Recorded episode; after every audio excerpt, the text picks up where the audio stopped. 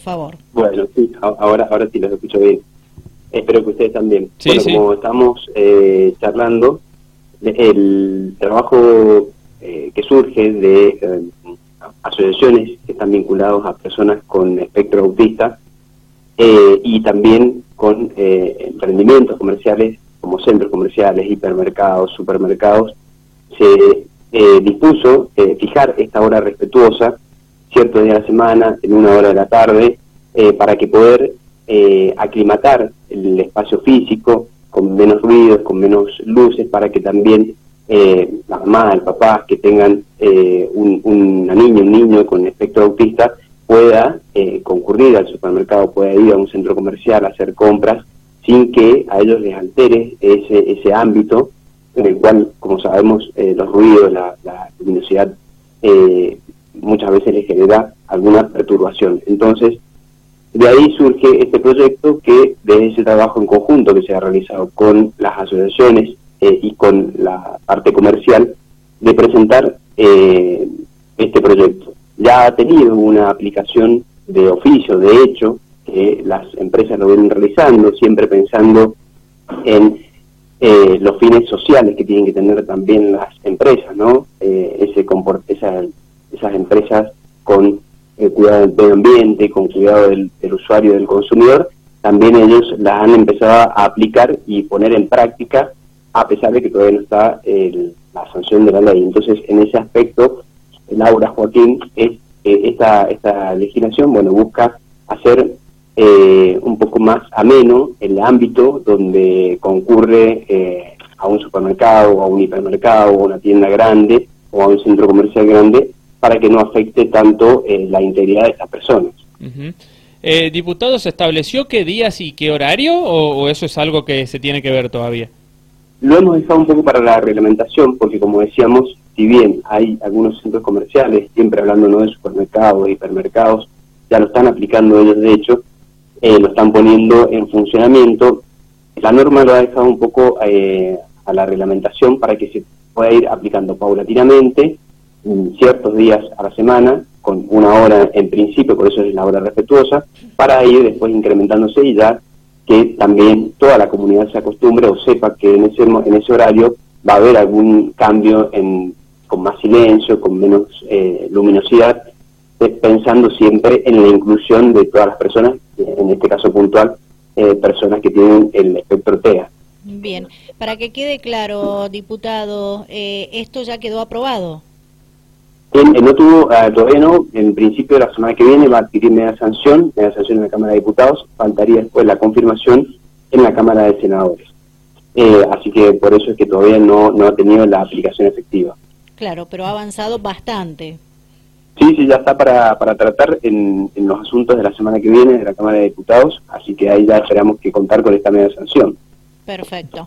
Bueno, estamos charlando con Adrián Reche, diputado provincial de la UCR Frente Cambia Mendoza. Correcto, bueno, eh, diputado, bueno, eh, queda claro este tema, eh, interesante por cierto, pero... Hay, hay un paréntesis, Joaquín Laura, hay que también eh, resaltar que el sábado pasado también una de estas asociaciones, Familias Genias, que nuclea a mamás, papás que tienen niños, también ya hicieron una capacitación en cuanto a la educación inclusiva para eh, estas personas, ¿no? Que es tan necesario tomar conciencia, por eso es que también buscamos desde este tipo de, proyectos o de, motivaciones puntuales, en este caso en lo comercial, que tengamos esa conciencia eh, y visibilicemos también esta problemática para que podamos eh, convivir como debe ser, ¿no? Que haya real inclusión, que esa sea la inclusión que tenemos que tener, ¿no?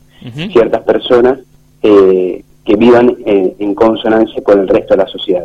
Bien, perfecto, perfecto. Bueno, eh, Adrián, por otro lado te consultamos, eh, estuviste reunido con la gente de la Cámara Joven de, de San Rafael, eh, una entidad, eh, o, pertenece lógicamente a la Cámara de Comercio de San Rafael, pero digo, el, el mundo del empresariado, ¿no? Que tantas cosas tiene que lidiar hoy en día, que, que tantas dificultades tiene y mm, eh, la Cámara Joven, obviamente una rama, como te decía, de la Cámara de Comercio, que busca que desde, mm, desde edad temprana, tampoco que sean niños ni mucho menos, ¿no? Pero digo, eh, son los por ahí empresarios que están dando sus primeros pasos y, vos no, no, sé qué estuviste hablando con, con ellos.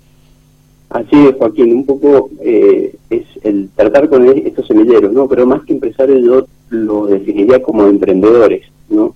Que gran parte de, aquella persona que, que se motiva y, y, se arriesga, ¿no? En un contexto tan complicado hoy en día a tener un, un emprendimiento eh, propio, personal, pensando en crecer, pensando en dar mano de obra, pensando en, pagar sus tributos, ¿no? Eh, y por eso más que nada, eh, siempre a mí me, me gusta tener muchísima vinculación con ellos, con estos emprendedores, ¿no? Que quizás algún día puedan ser buenos empresarios que hagan aporte importante para nuestra sociedad sanrafalina. Y, y por eso hay que me gusta trabajar en, conjunto con estas personas porque hay que buscar siempre eh, la posibilidad de sostener, de, tener políticas públicas, provinciales en nuestro caso, ¿no?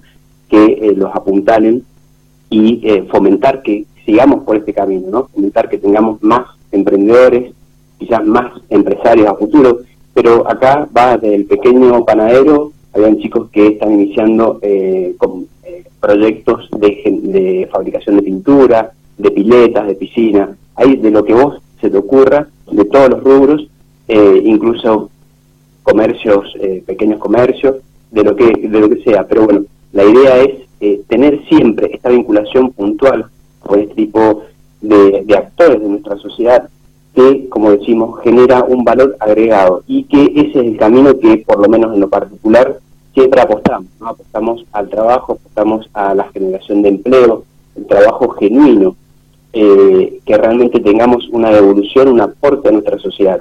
El Estado, perfecto, sí, siempre tiene que estar presente para sostener en los casos donde eh, obviamente sean más vulnerables ¿no? de la sociedad, pero también tiene que estar para apoyar este tipo de, de sector de la sociedad, porque es el que genera esa riqueza y que la vuelca eh, y que genera nuevo trabajo, nuevas fuentes de, ingresos, nuevas familias que se mantienen de manera genuina. Eh, entonces, eh, en ese aspecto sí tuvimos una interacción y hoy en día todo, estos pequeños, estos jóvenes empresarios, estos jóvenes emprendedores ya tienen otra visión diferente, Laura, Joaquín, que es también cuidar el medio ambiente, generar siempre una devolución en lo que respecta a, a la sociedad, ¿no? Tienen mucha conciencia social y eso es muy valorable y eso es lo que tenemos que fomentar y cuidar porque son las futuras generaciones de, trabajo en nuestra Argentina que hoy está tan deteriorada, ¿no? Tan, eh, con un panorama económico eh, que es poco certero, con mucha incertidumbre. Entonces, bueno, apostar eh, siempre y tener ganas de no agarrar una maleta e irse del país y seguir apostando, bueno, ahí tenemos que estar nosotros, creo, al que le toca estar con una función pública de poder generar políticas que permitan sostener este tipo de emprendimientos. Bien, eh, tal vez ya con lo último que expresó, diputado, quedó claro, pero digo, este encuentro con estos jóvenes emprendedores, ¿en qué consistió? ¿En, seguir conociendo el trabajo que ellos llevan adelante o acompañarlos para que sigan emprendiendo? No, siempre tenés, generás un feedback eh, donde eh, nosotros pusimos a disposición eh, comentamos generalmente muchas herramientas que tiene la provincia, eh, que está apuntada al, emprendedurismo, como por ejemplo eh, el crédito semilla, que es para pequeños emprendedores, que son créditos que tiene la provincia que subsidia a una tasa que hoy no existe, pero siempre poniendo a disposición esas herramientas. Y también ese feedback de evolución para ver cuál es la problemática y en qué uno desde su lugar, ¿no? en, mi, en el lugar de legislador, cómo podemos generar acciones en conjuntas luego para poder seguir fortaleciendo. Entonces, pasando limpio, nosotros esa reunión puntual tuvo eh, no solamente generar esa interacción entre las dos partes, sino también poner a disposición y, en comunicación todas las herramientas que tiene la provincia de Mendoza hoy, tratando de, sostener ¿no? el, sector privado eh, y a su vez también captando toda la problemática que permita, bueno, generar eh, diligencia y tener nuevos proyectos que tengan a, allanar el camino de, estas personas. Perfecto, entendido, muy bien.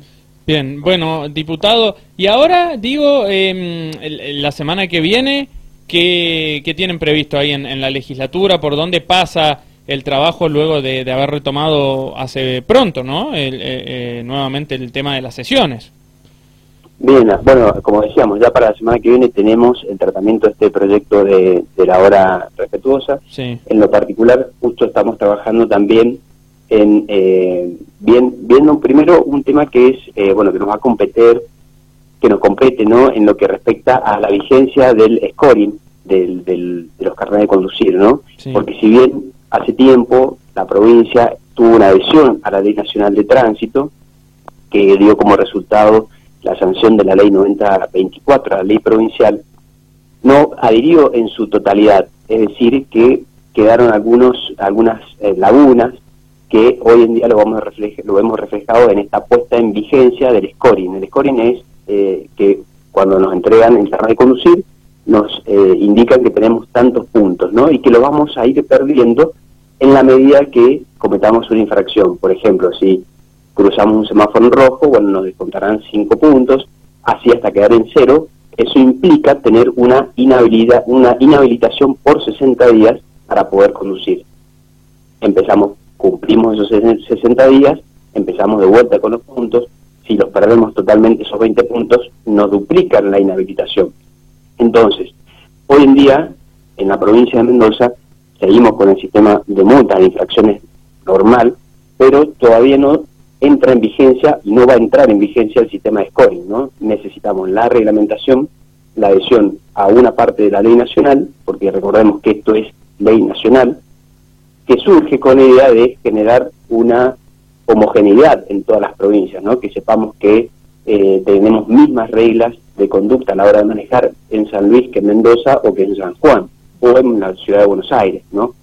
Entonces, en ese sentido, bueno, también estamos avanzando con esto para que poder normalizar y, dejar de toda la misma forma eh, a nivel país a Mendoza en lo que respecta a la conducción, siempre teniendo en cuenta que, bueno, son herramientas necesarias para poder eh, siempre tener un, aspecto de prevención en, en, la generación de accidentes, ¿no? Teniendo en cuenta que el sur tiene una alta eh, conflictividad en este asunto, ¿no? Con respecto a los accidentes, porque no, no somos de, por ahí de tener el, la conducción plena, ¿no?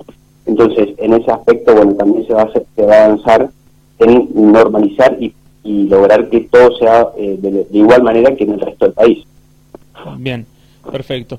Bueno, diputado, muy claro ha sido, le agradecemos la comunicación con Dial Radio TV, con Radio Rivadavia San Rafael, le mandamos un abrazo y será hasta la próxima comunicación.